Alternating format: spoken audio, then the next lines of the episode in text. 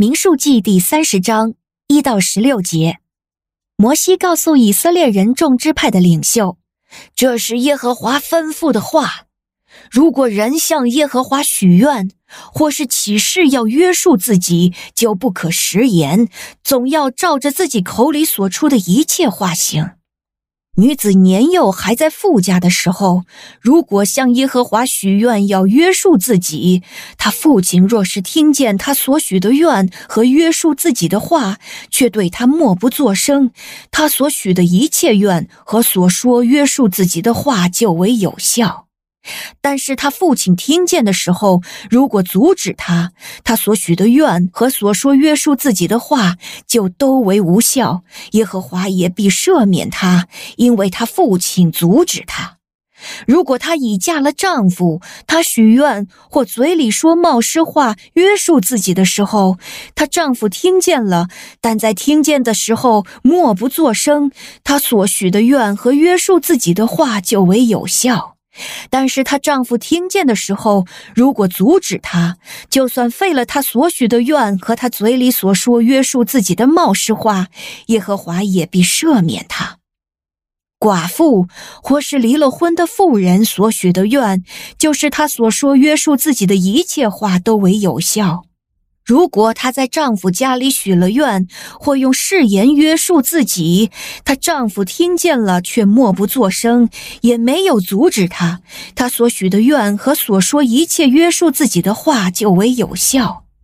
但是她丈夫听见的时候，如果把这两样都废了，妇人口中所说一切关于许愿的话和约束自己的话，都必无效。她丈夫已经把这两样都废了，耶和华也必赦免她。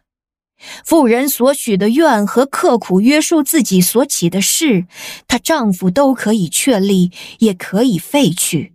如果她丈夫天天向她默不作声，那就算是确立她所许的愿和所说约束自己的一切话，因为丈夫在听见的日子向她默不作声，就使这两样生效。但是如果丈夫听了很久以后才把这两样完全废去，他就要担当妻子的罪孽。以上是耶和华吩咐摩西的条例，是关于丈夫与妻子、父亲与女儿、女儿年幼在父家的时候的条例。您现在收听的是天赋爸爸说话网。神所赐的迦南美地是流奶与蜜之地，上帝的话语比蜜还要甘甜呢。我是拥蜜使者永恩，我是蜜蜜，让我们一起在天赋的话语里勇敢探蜜，蜜得甘蜜，得蜜得利得胜。弟兄姐妹平安，我是永恩。使用电脑的时候啊，我最喜欢的一个功能键是 Ctrl Z，也就是撤销键。每当我操作失误或者不满意这一步的编辑，我都可以用 Ctrl Z 来撤销刚才的操作，回到上一步。甚至我还可以连续撤销，回到上上上上上一步。我常常想啊，要是人生有撤销键就好了。但凡搞砸一些事，说错一些话，或者不满意这一次的选择，那就多退几步，人不就可以在错误中总结经验，做出最满意的选择了吗？一开篇讲的这些啊，是我今天读民数记三十章时候的遐想。这一章前两节是耶和华对人的吩咐，人若向耶和华许愿或者起誓要约束自己，就不可食言。后面的经文主要讲的是女子在未出嫁、出嫁、离婚或者寡居阶段许愿的条例。誓言通常是人承诺要做或者放弃做一些事，或者呢做出怎样的牺牲。但是，因为人的冲动和感性，往往又容易说出约束自己，事后又让自己后悔的冒失话。例如，《士师记》中的耶弗他许愿说，神要是帮他打胜仗，他就把第一个迎接他的人向神献祭。结果，当他真的打赢了胜仗，第一个出来迎接他的却是他的女儿。今天经文中有关许愿的条例讲到说，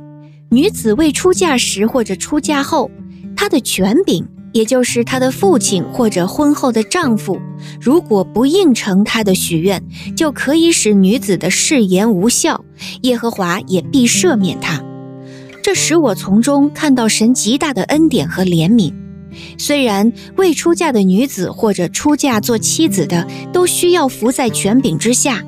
但是权柄却是一个多么重要的缓冲、保护和遮盖。神借着权柄给说冒失话的人撤销的机会。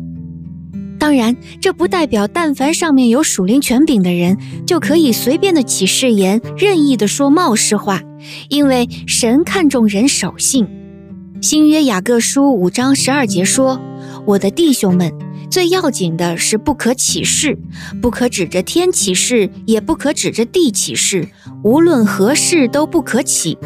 这里所指的誓言，主要不是法律上或法庭上的起誓，而是信徒在平时自愿自发所起的誓。人若是出于血气冲动发的誓言，却又无法遵守，就会失去见证。但是，如果我们平时就是对主对人诚信的人，是不需要透过发誓来证明什么的。人生是没有后悔药撤销键的。但是耶稣在十字架上为我们牺牲流的宝血，却可以使我们罪得赦免，恢复和神的关系，使我们可以拥有新的开始和新的恩典。虽然不能回到上一步，很多时候我们依然需要为着冒失和过错买单，但是我们可以靠着神的恩典，继续带着盼望走好下一步。愿神赐福与您。